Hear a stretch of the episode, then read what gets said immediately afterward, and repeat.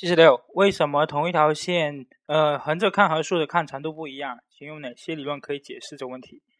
嗯，题中描述的是，呃，错觉现象，并且是垂直水平错觉，两条等长的曲线，一条垂直于另一条的中线，呃，则是 另一条的中线，水平的那一条看起来比，呃，呃，竖垂直那条看起来比水平的要长。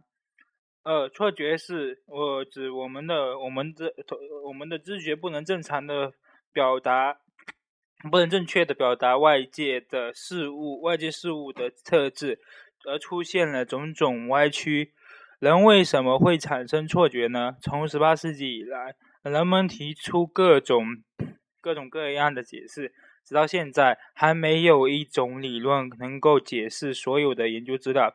一般来说，对错觉有三种解释：第一是把错觉归结为刺激取样的错误差；第二种是把错觉归结为知觉系统的神经神经生理性原理；第三种是用认知的观点来解释错觉。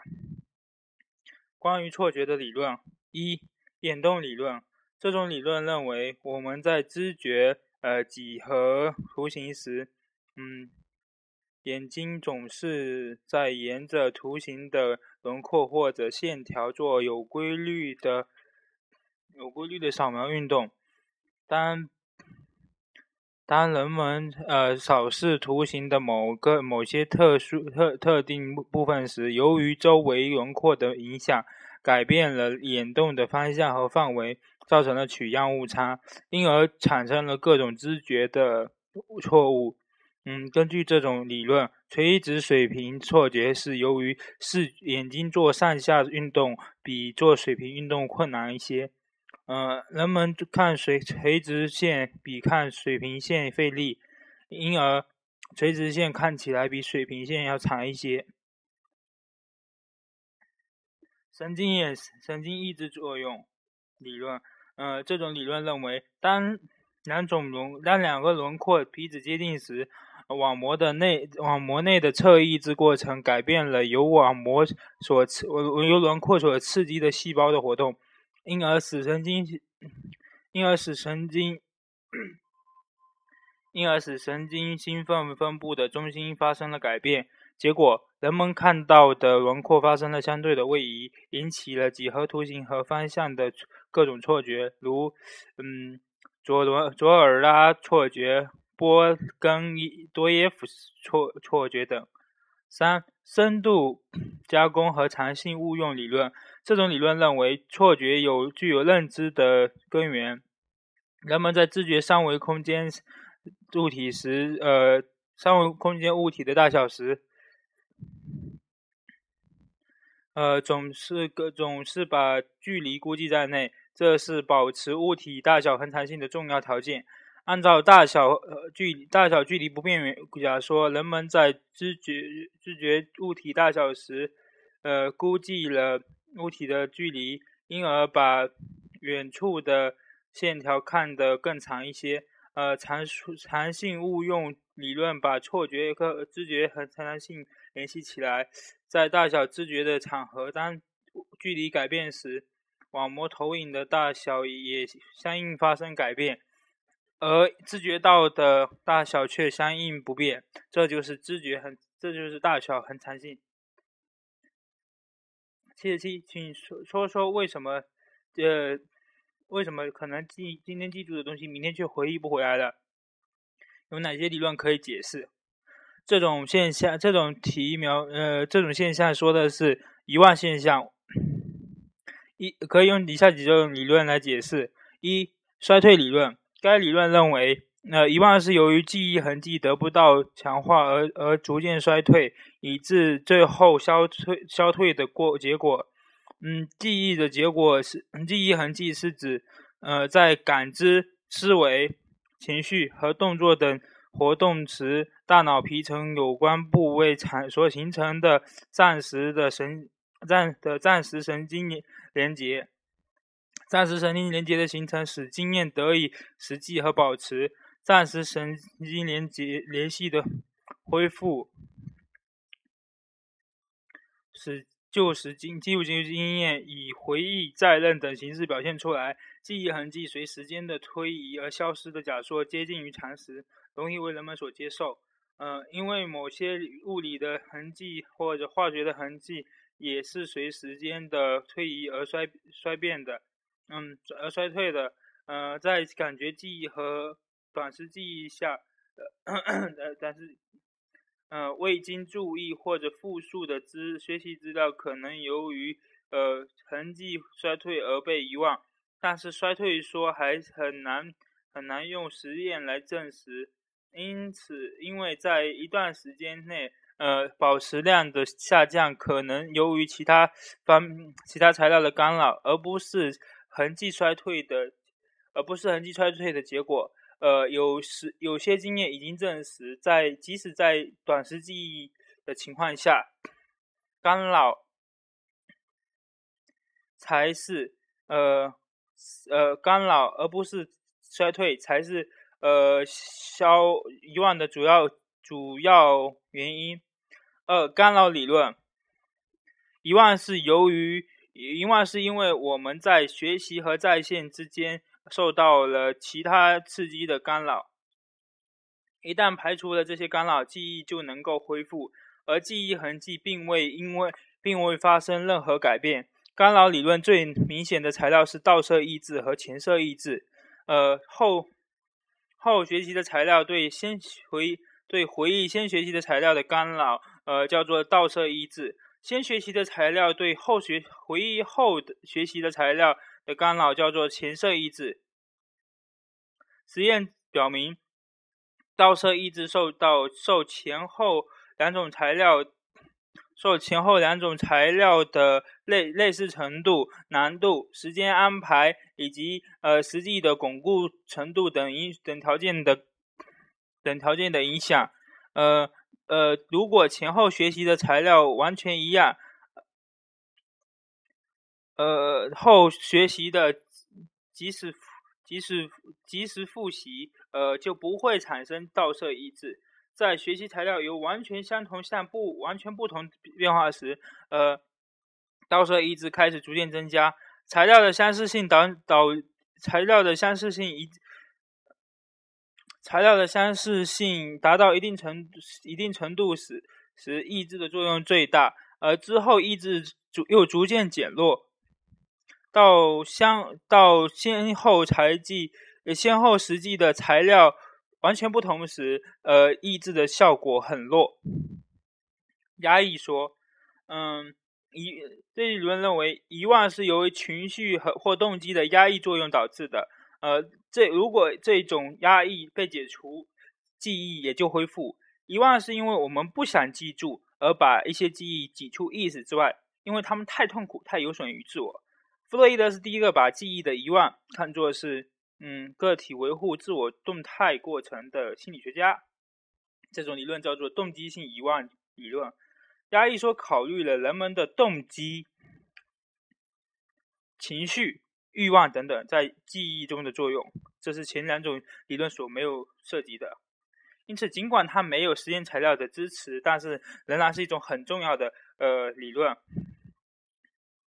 是。提取失败理论，呃，有些信研究者认为，存储在大长长时记忆中的信息是永远不会消失的。嗯，我们之所以对一些事情想不起来，是因为我们在提取有关信息的时候没有找到适当的提取线索。呃，遗忘是只是暂时的，就像是把物体放错了地方而没有找到一样。一旦有了正确的线索，经过搜寻，所要的信息就能被提取。这是遗忘的提取理论。呃，提取失败可能是由于失去了线索或者线索错误所致。呃，遗忘的原原因是多方面的，不是任何一个理论可以完全概括的。以上四个理论分别从四不同方面来解释了遗忘的原因，呃，值得我们重视。七十八，简述，呃。库布勒罗斯，呃，临终反心理反应阶段。库布勒罗斯的研究结果认为，呃，临临终前的五个基本反应阶段如下：呃，一，第一，否认和不阶段现实阶段；不阶段是和否认和不接受事实阶段。此阶段，病人否认死亡的现实，拒不接受有关死亡较要发生的信息。呃，第二，愤怒阶段，此阶段很多临终者感到愤愤不平，并将怒气往生者身上发泄。第三，讨价还价阶段，晚期患者与自己或上帝讨价还价。第四，抑郁阶段，当死亡临近时，病人开始意识到死是不可以避免的，呃，于是便觉得自己没用，便产生了疲惫和挫折感，进而变得忧郁。嗯，第五，接受血死亡阶段，呃，接受死亡的人不悲不喜，平静的面对不可避免的一切。嗯。七十九，结构效度是什么？怎样估计？结构效度是指一个测验，呃，实际测测到所要测的结构理论和特质的程度，或者说它是指测验分数能够说明心理理论中的某一种结构或特质的程度。呃，构想或者结构是是心理学理论所涉及到的抽象而而属假设性的而属假设性的概念或特质。结构。效度的大小首先取决于事先假定的心理学理论。当实际测验的材料无法证实我们的假设时，并不一定就说明该测验的结构效度不高，因为还有可能出现该理论假设不成立，或者说该实验设计不能对该假设进行适当的检验等情况。结构效度是通过测验什么、不测验什么的证据累积起来给给予确定的，因而不可能由单一的。数量数量指标来来描述结构效度。结构效度主要是用于智力测验、人格测验等心理测验。结构效度的估计可以有以下的一些方法：第一，测验内部寻找证据法；呃，其二，测验之间寻找证据法；其三，考察测验的实证效度法；第四，多种特质多种举证法。八十。嗯，次数分析、次数分析、方差分析的定义，计算时需要满足的条件。方差性分析又称变异分析，呃，功能是功能在于分析实验中不实验中不同来源的变异对总变异的贡献大小，呃，从而确定实验中的自变量对是是否对因变量有重要的影响。即用自信，即用于。自信度不变的情况下的多数平均数之间的差异检验，呃，进行翻差分析时必须满足的条件如下：一、总体正态分布；二、变异的相互独立性；三、各实验处理的内的方差要一致。八十一，智力是什么？呃，是数是数，并评价几种主主要的智力理论。智力是人人们。呃，成功完成某项活动所必须的个性心理特征。第一类，智力因素说，独立因素说。嗯，美国心理学家桑代克提出了呃智力的智力的独立因素说。他认为智人的智力是由于许多独立的成分或者因素构组组成的。嗯。各种各种能力之间没有关任何关系，呃，智力的发展只是单个智力的单个能力的独立发展。二因素说，英国心理学家斯皮尔曼使用因素分析法，呃，对智力进行探理论的探讨，认为智力是由一般因素或和和特殊因素两种因素组成的。一般因素也叫基因因素，是人的基本。心理潜能是决定一个人智力高低的主要因素。呃，特殊因素也称 S 因素，是确保呃人们能够完成特定做特定作业或者说活动必须所必须的能力。各种心理特殊因素与一般因素组合起来，构成了人的智力。三群因素理论，该理论是美国心理学家瑟斯顿提出来的。呃，他反对二因素理论，认为智力是由七种基本能力构成的。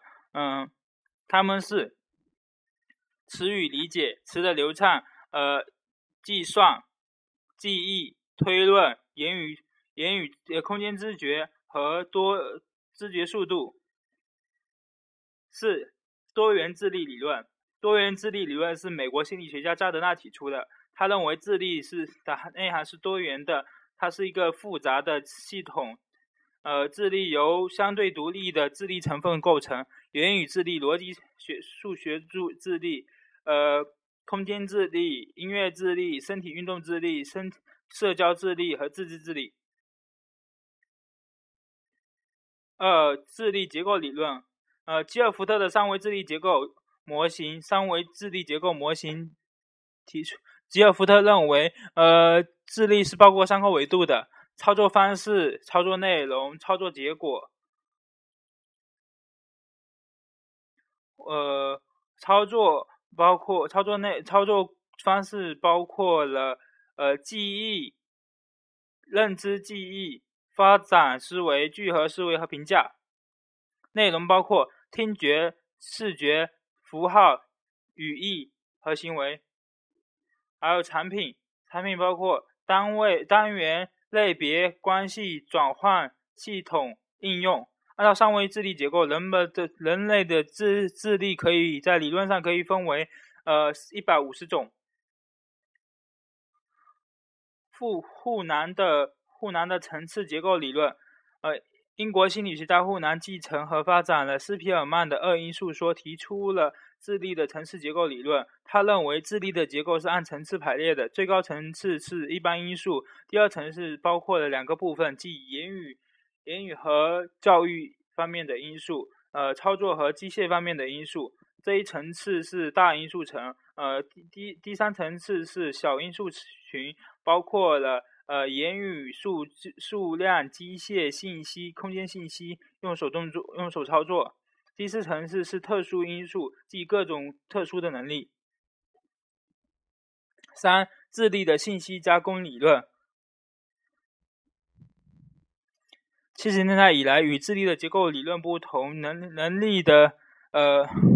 能力的信息加工理论把智力和呃能力和智力看成一个过程，它是由不同阶段组成的，并且是由某些更高的决策过程组织起来的。认知理论关于心理学的研究，以斯滕伯格的呃智力三元理论和达斯提出的智力 pass 理论为代表。呃，智力三元理论，斯滕伯格认为智力行为总是在一定的文化社会文化背景下产生的。它不同文化条件下判断智力的行为的呃标准不同，但是相同行为、相同智力行为的内在心理机制则是相同的。智力不不仅与一个人所处的呃社会、社会内部、社会外部社会文化条件有关，而且与其内在的心理机制有关。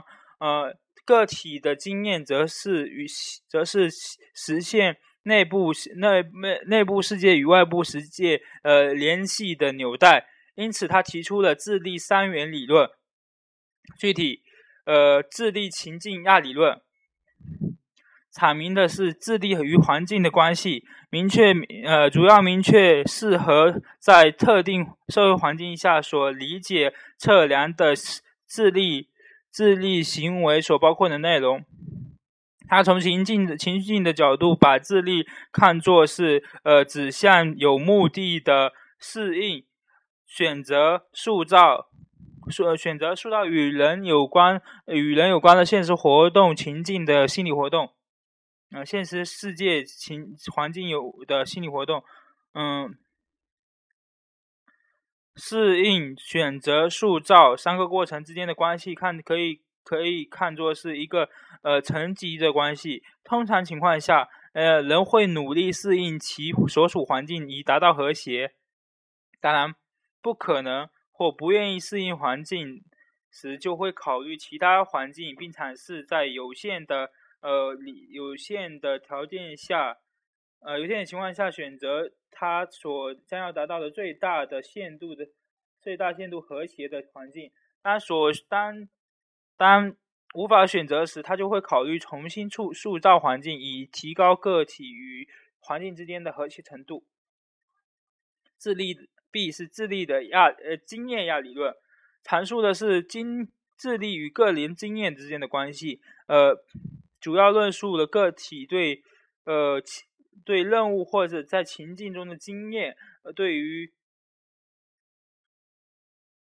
对于个体理解智力在呃人与社会或情境交流中的作用。他认为，从经验角度来讲，当行为包括了呃对新异性的适应和呃或者说操作自动化时，呃，它就是智力行为。因此，智力因此智力测验智力测验对对象呃应该应该为处理新任务或核心的情境的能力。嗯，当个体初次遇到一项任务时，他需要处理新异性的能力。当物体、当个体对于呃任务或者情境的练习达到一定量时，自动化就会发生作用。C 智力的成分亚理论，嗯，揭示了智力行为在发生的内在成分因心理成分，阐释的是。呃，完成智力的行为的内在机制，斯滕伯格认为，智力是对客体或符号的内部内部表征进行操作基的基本信息加工过程。他将智力分为原成分、操作成分和知识获得成分。原成分是用于计划、控制和决策的高级过程；操作成分是用于任务操作时的执执行不同的策略。呃。知识获得成分是用于呃获得新知识的过程。综上所述，智力商业理论从从情境经验和成分的角度来探讨智力，认为智力呃作为呃作为原成分和操作成分和和知识获得成分的函数。是包含这对新异次性的呃反应，或者说信息加工自动化的经验连续体区域中产生适适应性行为的适应行为的心理能力。呃，据此，我们可以根据行为参与、智力定义各方面的程度，呃，确定某一行为是否为智力行为。第二，智力的 PASS 理理论，呃，PASS 是 PASS 理模型，PASS 模型呃是由呃达斯和纳达斯和纳格利纳格利里以经以认知心理学和神经心理学为基础提出来的。呃，PASS 模型是建立在卢利亚的三个系统机能系统学说的基础上的。嗯。它包含了三个三层系统认知系统和三四种认知过程。个体智力活动是由三个相互联系的认知功能系统认知功能系统组成的。它是这三个系统是注意、信息加工和计划系统。其中，注意系统又叫又称注意唤醒系统，它是整个呃整个系统的基础。同时性加工和即时性加工统称为信息加工系统，居于中间，而计划是居于最高的。呃，三个系统是协和、协调、协调合作，保证了性一切智力活动的运行。呃，四种认知过程是记忆、计划、注意、同时性加工、即时性加工。嗯，A。注意唤醒系统，这个系统是处于人人人人类认心理加工的一个基础水平，主要的作用是使大脑处于一个合适的工作状态。唤醒和注意唤唤醒与注意是密切相相关又相互区别的两个过程。唤醒是一种没有特殊指向的警戒状态。而注意是一个更加复杂的认知活动，唤醒水平需适宜，呃，过高或或者过低均会干扰呃信息的编码和计划，呃的计划系统的功能，导致选择和组织反应的困难。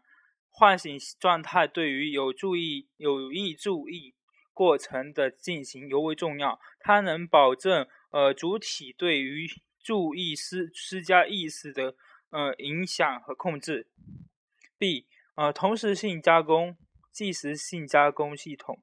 这一系统又称为呃信息加工系统，处于 PaaS PaaS 模型中的关键地位。因为信息智能活动的大部分实际动作是在这个过程操实现的，而注意和嗯注意唤醒系统和计划系统对于它只是起到了某种促进和或者干扰的一个作用。嗯，同时性编码又称为并行加工，即是个。若干个加工，若干个加工单元同时开始对信息进行加工，呃，从输入情从输入的信息，从输入信息的各个片段之间的联系产生一个单一的整合的编码，呃，即时性编码又称为呃序列加工，即依次对几个信息单元进行加工。它要求那些处于存在于信息中的关系必须是顺序性的，或者说是时间性的。嗯，计划系统，计划系统是处于最高层次的认知功能系统，它是指整个整个认知活动中的计划过程。那呃，计计划、监控、调节、评价等高级功能。达斯认为，计划是人类智力的本质，因为它包括了提出问题、解决问题、自动自我监督和编码认编码信息加工过程的应用等潜在的能力。嗯，八十八十二，人为什么会努力学习？请用现在理论中的呃几种新主要的动机理论进行分析。人之所以努力学习，是受到了呃动机的支配。呃，学习动机主就是推动个体从事学习活动的内在心过程和心理状态。具体就是指呃激发个体进行学习活动，维持以以引起的学习活动，并致使呃并致使。个行为朝向某一个具体的某一方一定一定的学习目标的一种内在的心理过程，或者说内在的心理状态。学习动机一般，学习动机一旦形成，它不仅使个体所学的东西具有一定的指向性，而且也有一定的内在，而且也有一定的动力或。能使学习的过程中的注意状态和兴趣水平保持下去。有关学习的动机，人们做过很多研究，呃，包括以下各种代表性的看法。嗯，第一是人本理论，主要是指罗杰斯的层层次理论及其在教育中的应用。呃呃，马马马斯洛的层次理论，马斯洛提出的人。的需要分为自上自下而上的五个层次，它由低呃到高排成了一定的层次，即是生理需要、呃安全需要、归属与爱的需要、尊重的需要、呃自我实现的需要。自我实现作的需要作为一个最高级的需要，包括了认知、呃审美和创造的需要。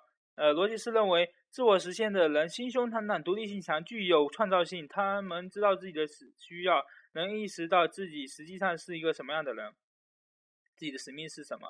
呃，从学习的角度看，人们进行学习是为了追求自我实现，即通过学习使自己的价值、使自己的价值潜能、个性得到充分的而完备的发挥、发展和实现。因此，可以说，自我实现是一个重要的学习动动机。第二是驱力动机。伍德沃尔斯提出行为结行为结果机制的呃驱力概念。驱力是个体由生理需要所引起的一种紧张状态，它能使它能够激发激发或者说呃驱动个体个体行为以满足需要，消除紧张，从而恢复机体的平衡状态。赫尔提出呃驱力减少理论，认为驱力是一种动机动机结构，它供给机体力量，使需要得到满足，进而减少驱力。嗯，尤赫尔又提出，人类人类的行为主要是由习惯来支配的，而不是由生物驱力来支配的。他强调经验和学习在驱力中形形成中的作用。他认为学习是对机体适应的，呃，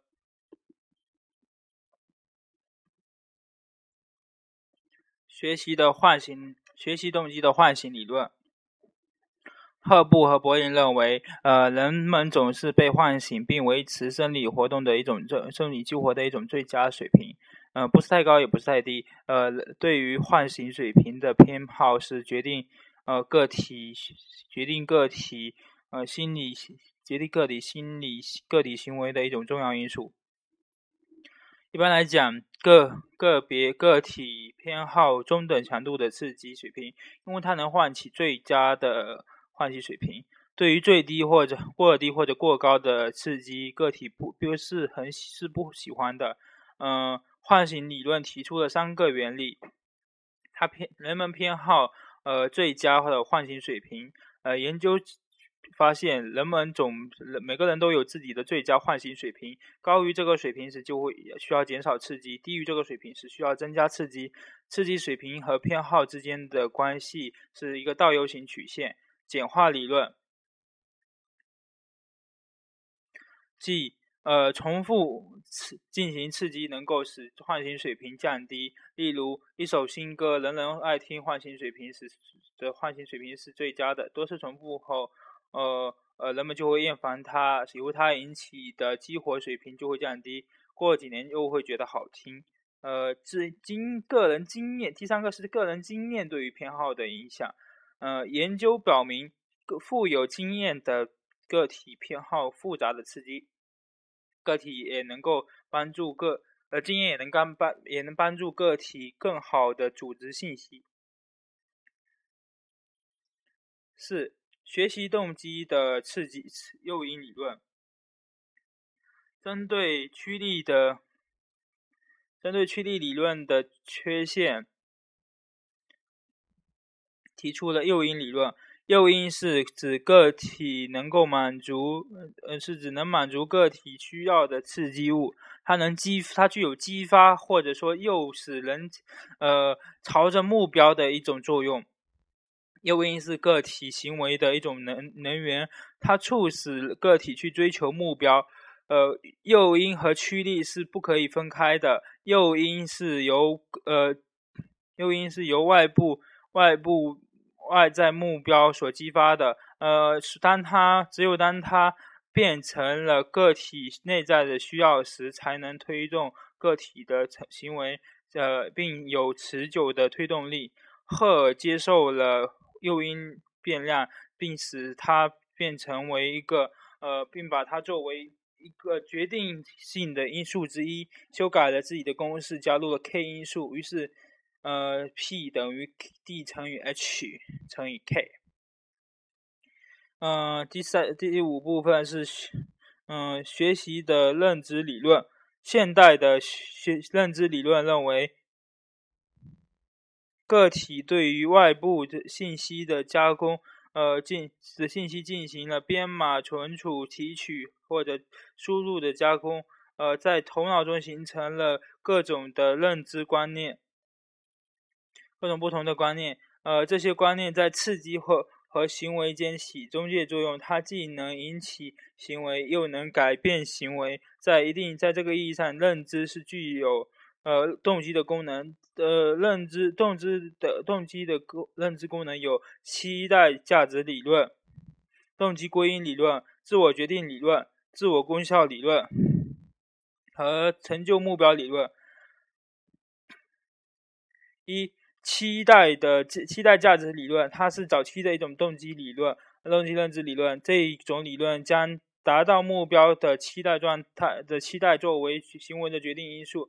期待是重要的，它能帮助个体获得目标。嗯，二动机反应、动机归因理论。呃，心理学家用因果分析的方法，从人人类的行为中的结果寻求寻求行为的内在动力因寻求的行为的内在动力因素称为归因。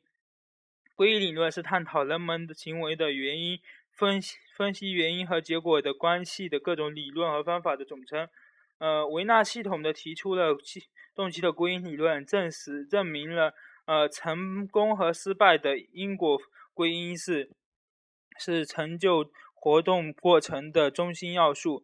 呃，维纳也把成就行为的归因划分为内部原因和外部原因。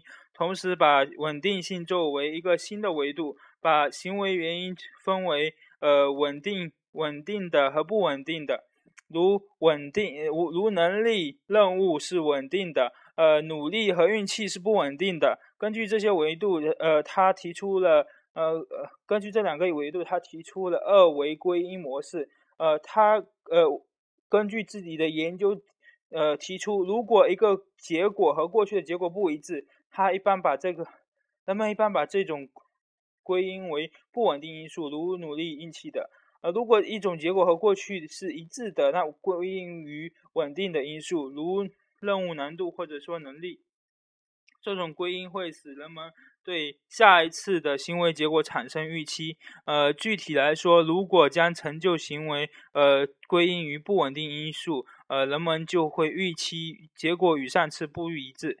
如果归因为稳定的因素，人们就会预期结果与上次一致。三、自我决定论。自我决定理论是由美国心理学家德西提出来的。这种理论强调自我在动机过程中的能动作用，认为自我决定是一种涉涉及经验选择的人类机能品质。这它组成了内在的动机。呃，自我决定是一种是人的一种呃选择能力。人们行为的决定因素是自我决定，而不是强强化序列、驱列、驱驱力或者其他的能力、其他的力量。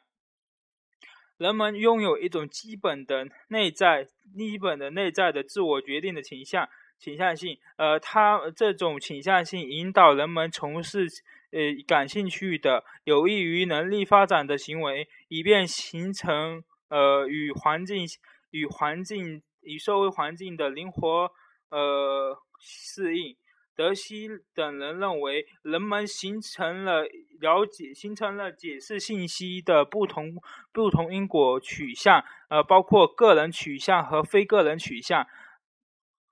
嗯，个人取向是指个体把自己知觉为行为的原因，又叫自主取向；非个人取向是指个体的行为受到环境。呃，外部因素的影响又叫控制取向。呃，采用哪种因果取向将决定行为的结果是自我决定还是非自我决定？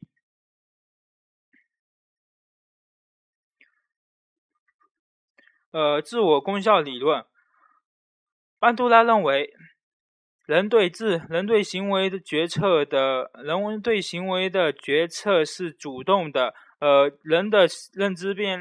人的认知变量，如期待、如期待、注意和评价，在呃行为决策中起着重要的作用。期待是期待是决定行为的现行因素。呃，强化的效果存在于期待、奖赏或者惩罚之中。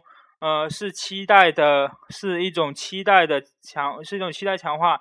把期待分为结果期待和效果期待。结果期待是个人个是指个体对自己行为结果的估计，效果是指个体对自己能力是否有能力达来完成某种行为的推测和判断。这种推测和判断就是个体的自我效能感。他认为，自我效能感的高低直接决定了。个人们进行某种活动时的动机水平，他还认为自我效能感建在四种心理信息原则的基础上，呃，个体成败经经成功失败经验、替代性经验、呃言语说服和呃情绪唤醒。五成就目标理论，德维克认为不同个体对于自己能力的有不同的看法，这种对能能力的潜在认识，直接会会直接影响到个体对成就目标的选择。呃，如有些个体会把成就情境看作是提高自身能力的机会，有些个体将成就情境看作对自己身能力的一种检验和检和测量。嗯，七十八十。八十三，实实呃是论述实验效度及其影响因素。实验效度是指呃方法实验方法能够达到实验目的的程度，也就是实验的结实验结果的准确性和有效性的程度。实验效度主要包含着呃内部效度和外部效度。内部效度，实验的内部效度是指实验中各的自自变量的与因变量之间的因果关系的明确程度。呃，内部效度与无关变量的控制有关。当实验中未获得、未得到控制的无关变量越多时，呃，因变量的结果的变的变化不是由呃自变量引起的可能性就越大。实验的预测性与实验的效度就越低。呃，内部效度的问题主其实就是呃实验变量控制的问题。各种典型的无关变量都会影响到实验的内部效度。一，呃，主事被试间的相互作用，在心理学实验中，除了主事给予指导语和被试啊按指导语的呃进行的相进。按指导语完要求完成任务的交互作用之外，它们之间还有可能存在某种干扰实验，使结果发发生混淆的相互作用。二、统计归统计回归，第一次呃测验时平均值偏高者，第二次有平均值就有趋降低的取向。第二次第一次偏低时，第呃它第二次就会有一种趋低趋高的倾向。嗯。当实验组中涉及某些具有特特极端特性的个体作为被试时，呃，统计回归就会呃对实验的内部效度产生极大影响。比如说高焦虑组和低焦虑组这种实验，呃，实验者将呃无法区分统计回归效应与自变量本身的效应。那其他因素有，嗯。例如，在实验中，各式本身固有的一些呃差异或者习得的差异，如性别、年龄、经验、个性，呃等等，都会对使研究产生一定的影响。在对被试进行分组时，如果没有按照随机取样和随机分配的方法，既存在呃被试的选择性的话，呃，那么呃实验结果就会受到混淆。呃，从而降低了内部效度。呃，另另外，在一些长期实验中，呃呃，参参加实验的人员的流失率也会随着时间而增大。对于时间跨度较长的实验，呃，必须考虑到个体的生长，呃和成熟因素会也会影响到呃内部因内部效度。二外部效度，实验的外部效度是指，呃，实验结果如何能够推普遍推论到，呃，样本的总体和其他呃同类现象中的程度，即实验结果的普遍代表性和适用程度适用性。呃，研究者也将之称为生态效度。呃，实验的外部效度主要就要受到很多因素的制约，比如说一，实验环境的人为性，实验是在严格的控制条件下进行的。实验的人为性可能指某某某一些情实验结果难以用于解解释现实生活中的行为现象。在特定实验下的环境下，呃呃，被试通常知道自己处于被观察的地位，因此其行为可能受到影响，表现为他们呃与他表现为与他们不知道自己正在被观察或者不参加实验时有很大的不同。而且实验室的仪器也可能会影响到呃被试的典型行为。二，被试样本缺乏代表样但样本缺乏代表性。从理论上说，呃，参加实验的被试必须具有代表性，必须从将来预期推论，呃，解释同类行为现象中的个体中抽进行随机倾向，但是实际上是很难做到的。呃，三测验工具的局限性，呃，测实际实验者对于自变量和和因变量操作性定义，往往以所使用的测验工具的测验结果进行呃考虑。